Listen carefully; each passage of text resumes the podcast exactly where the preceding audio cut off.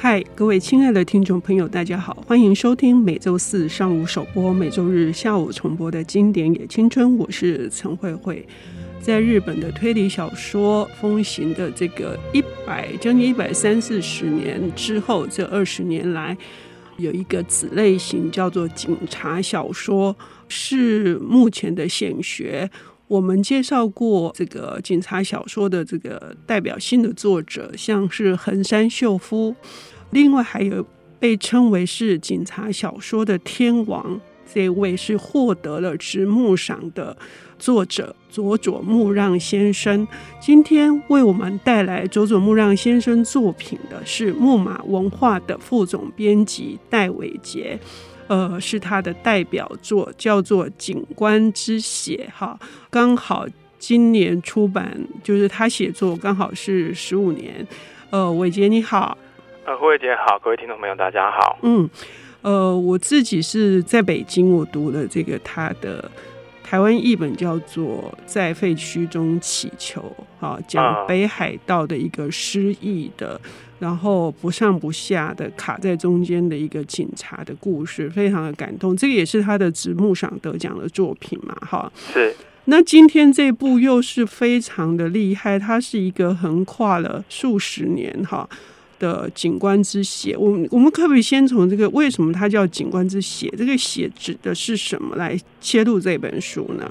呃，可以。首先，先简单介绍一下佐佐木让这个作家。嗯，佐佐木让其实是在日本所谓的警察小说这一个书系的里面呢，非常重要的一位作家。他甚至可能就是可以跟刚刚也提到的横山秀夫啊，还有一些专门写警察小说的人，起码像金野敏等等的，他们其实都是算是在这个路线里面非常数一数二的大家。佐佐木让他很特别的是，他其实。写警察小说是最近几年的事情而已，他其实更多的是写所谓的冒险小说。那所谓冒险小说范围又更广了，就是可能他那个时候，像他之前有写过像《铁骑兵跳跃吧》或者是来自泽州岛的紧急电报等等的这一种属于谍报小说，然后又有一点冒险犯难的这种小说，其实是他一开始主要在描写的。那他也因为这一类的小说，他得了蛮多的奖项，包括。三本周五郎奖啊，日本推理作家协会奖，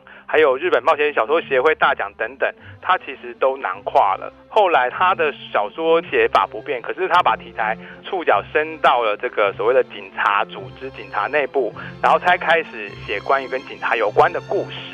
那这样子的关系，所以他后面的很多的小说，就因为是跟警察题材有关的小说嘛，所以呃很容易就被归到了这个所谓的警察小说的这个范畴里面，也是非常精彩、非常好看的。那他甚至就是用呃刚刚慧慧姐提到的《在废墟中取求》这一本书得到了直木奖。呃，《警官之血》这本书呢，甚至荣获了当时候的这个有一个专门在评比，就是当年度推理小说的排名的这种书，叫做《这本推理小说了不起的第一名》，还有《这本警察小说了不起的第三名》等等，其实都是非常厉害的作者才有可能就是能够入围到这些奖项的。哎，他总共这个得了五个，是不是五个荣耀？对，他得过三本周五郎奖。日本推理作家协会奖，嗯，然后也得过日本冒险小说协会奖，还得过新田自然文化奖。嗯，那最后还有直木奖，嗯嗯，然后在二零一六年的时候呢，他又获颁了这个日本推理文学的最高荣誉，也就是日本推理文学大奖。这个其实是一个有点像是终身成就奖的这样子的一个奖项，呃，也颁给了这个佐佐木朗先生。也就是说，他其实在这个日本文坛的所谓这种娱乐小说的这一个范畴里面，他已经算是最高顶点的这样子一个一个一个作者。嗯嗯，对。那回到刚刚说的这个《警官之血》这个代表作，它是二零零七年出版，然后二零零九年马上这个朝日电视台就开台五十周年纪念的大戏，就是这本原著小说来改编哈。那个这个书名的来由以及它主要的故事的内容是什么？呃。这个书名来，它其实是因为景观之血，大家可能会觉得它是一个很热血的意思，但是实际上它那个血指的是血脉，然后传承的这样子的一个概念。因为这本书它描写的是在第一线奋斗的一个警察家族三代的故事，以及围绕在这个三代的之间的一些悬案，还有一些成年的纠葛等等，是一部就是兼具写实啊、悬疑、时代感的一本非常好看的小说。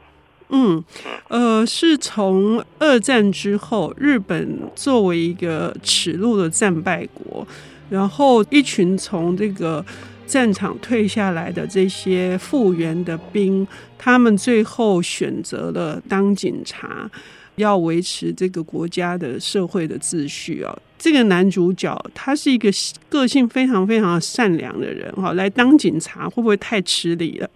嗯，应该是反而是他这个个性，因为他当了警察，不是我们现在在连续剧经常看到的刑警，而是最亲近民众、最亲近大众的。在日本有所谓的住在所这样子的一个单位，然后它其实是设立在每一个地区的，有点像是我们这边的派出所，但是它其实是有警察跟家人都可以住在里面的这样子一个单位，所以它其实是一个住在所警察。那住在所警察其实是与民众最亲近的，然后大家只要看到住在警察，他们都会喊他一声“住在先生”或是“住在伯伯”、“住在叔叔”等等的，所以反而他这样的个性担任这个住在警察呢是非常适合的，而且也获得当时候左邻右舍的好评，然后什么事情都会找他帮忙，然后他也非常努力的尽力的去维护他所管辖地区的一治安啊，或是一些虽然是可能是微不足道问题啊，但他都。非常尽心尽的去帮忙，这样子的一个角色设定。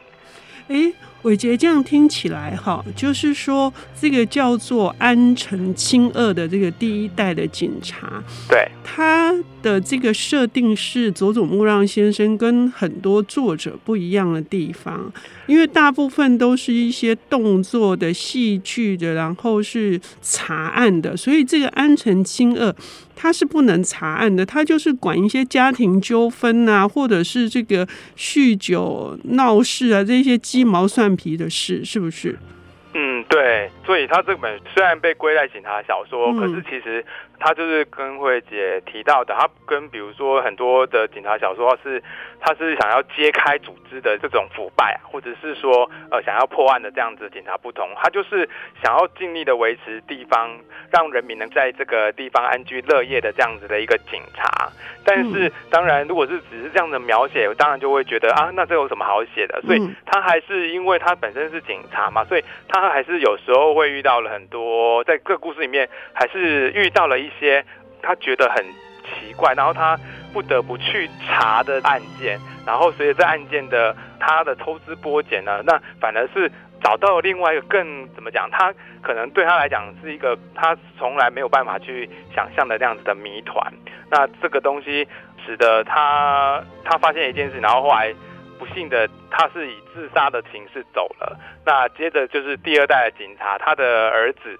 继承父业，他也决定就是跟父亲走上一样的路途。可是不同的是，他去选择了另外一个方向，是他去做卧底。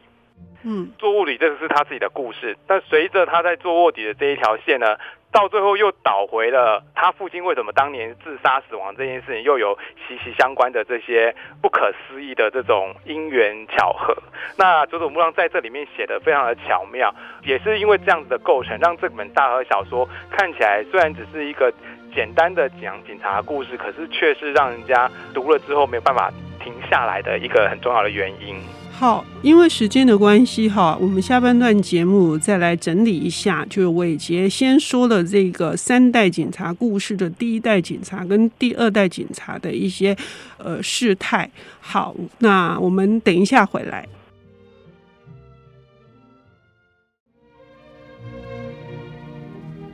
欢迎回到《经典也青春》，我是陈慧慧。我们邀请到的领读人是木马文化的副总编辑戴伟杰，他为我们带来的这本书是日本直木赏得主，同时也是日本推理作家协会大赏终身成就奖的得主佐佐木让先生。他的代表作是一部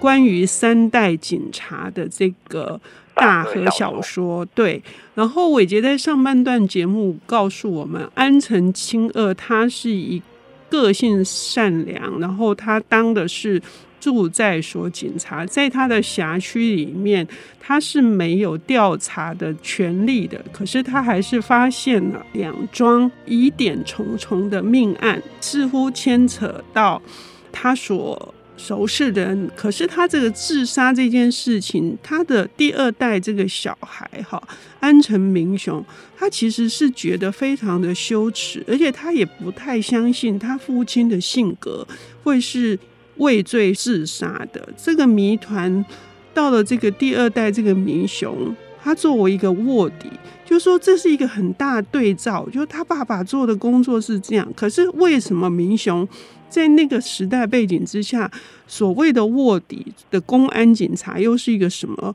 状态？他的任务是什么？可以跟我们描述一下？呃，他那个任务是这样子，就是那个时候学生运动非常。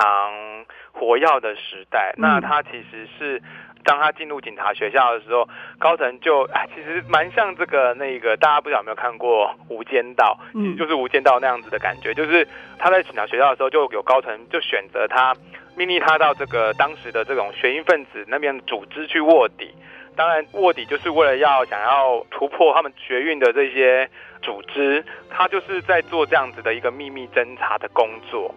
当然，之后这些左派学生陆续被逮捕之后呢，他也就回归到了正常的这个业务。可是因为他其实长期在做卧底，以至于他的精神状况变得极度的不稳定，也让他在家庭跟工作上都产生了一些问题，包括他可能没办法做就是难度很高的追查的这种工作，然后他可能在家里面他也还有家暴的情况，那这些情况让他。知道自己已经生病了，他最后呢，很奇妙的，他也来到了就是当年父亲在任职的那个天王寺的住在所，他也后来也当了跟他父亲一样的住在所警察，在他警察生涯的后期，他做这个事，然后也因为这样子，他在住在所勤务的这个期间呢，发现了这个父亲死亡的真相，那这个冲击让他原本已已经稳定的情绪。又让他开始就是变得非常的不稳定，然后也在引发另外一桩悲剧。OK，那在这样的情况之下，照理说应该是他第三代的这个孩子哦，就是成绩也非常优秀哈，是可以不用再选择警察这个行业的。可是因为我们不能破梗啊，我们必须让听众朋友自己去读啊，就在。一切未明的状态之下，第三代的这个河野安城河野，他也当上了警察，而且他的警察的工作又跟他的祖父跟父亲不一样，对，完全不一样的工作。他是被分配到这个总厅去调查所谓的贪污，就是警察内部贪污事件这样子的一个工作，但最后的这个结果还是。呃，很巧妙的导回了他父亲甚至他爷爷死亡的这一些有着千丝万缕的关系。嗯，如果我们只听这个故事哈，我们可能是知道这个谜团最后一定会破解。但是所谓的真相是什么？就是佐佐木让先生他提出了一个很重要的观点，就是什么叫做好警察，什么叫坏警察，然后。呃，那个善跟恶的界限是什么？那警察他必须彰显这个公权力的时候，他到底能够做到一个什么程度？真的能够惩凶扬善，就是说做到我们希望有的，我们渴望在现实世界里面有的这个正义哦。我觉得它里面有太多模糊的、黑白的，不管是一般人。牵扯到里面的罪犯，或者是说警察本身，对，所以这本《警官之血》它其实不单是就是所谓的警察小说，但是它其实更诉诸于情感面的部分，包括命运与血脉这件事情，嗯、然后还有父子的这他们之间的故事。那孩子看着父亲的背影长大，他到底看到了什么？比如说第三代对于第二代的不谅解，或是第二代对于第一代的不谅解等等的这些东西，到底他们看着父亲背影长大，然后最后也成为了警察。这个东西其实某种程度就是一种非常奇妙的因缘。那另外一个很重要的部分，就是刚刚慧慧也提到的，他当然里面也提到了所谓的身为警察，他的底线跟原则到底在哪里？然后到底警察守护的应该是什么东西？就是所谓的正义是什么？他其实佐佐木望其实借由这些主人翁或是这些主角，有提出了一些蛮发人深省的一些情节。对，嗯，嗯，呃，尤其呃，第一代的篇幅是最长的，这里面还牵扯到就是人为了要活下去，或者是说，呃，如果警察他自己本身有他自己非常隐私的这个秘密的时候，他牵扯到公的方面，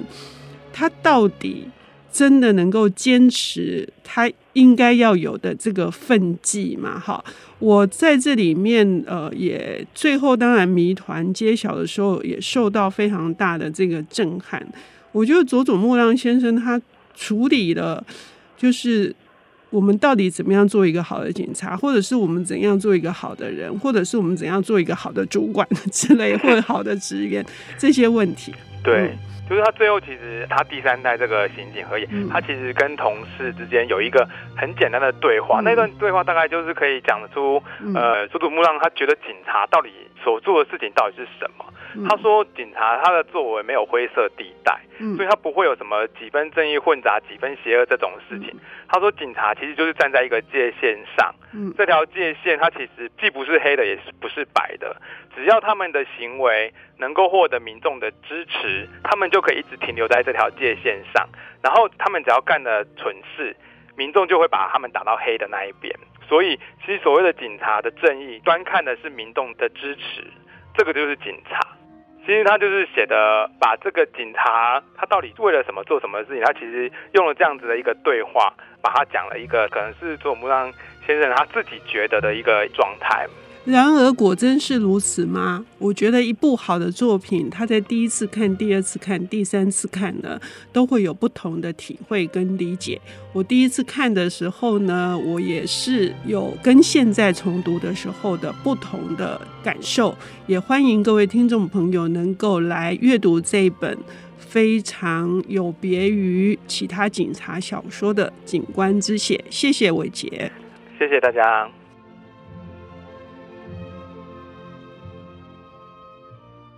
本节目由 IC 之音与瑞木读墨电子书联合制播，经典也青春与您分享跨越时空的智慧想念。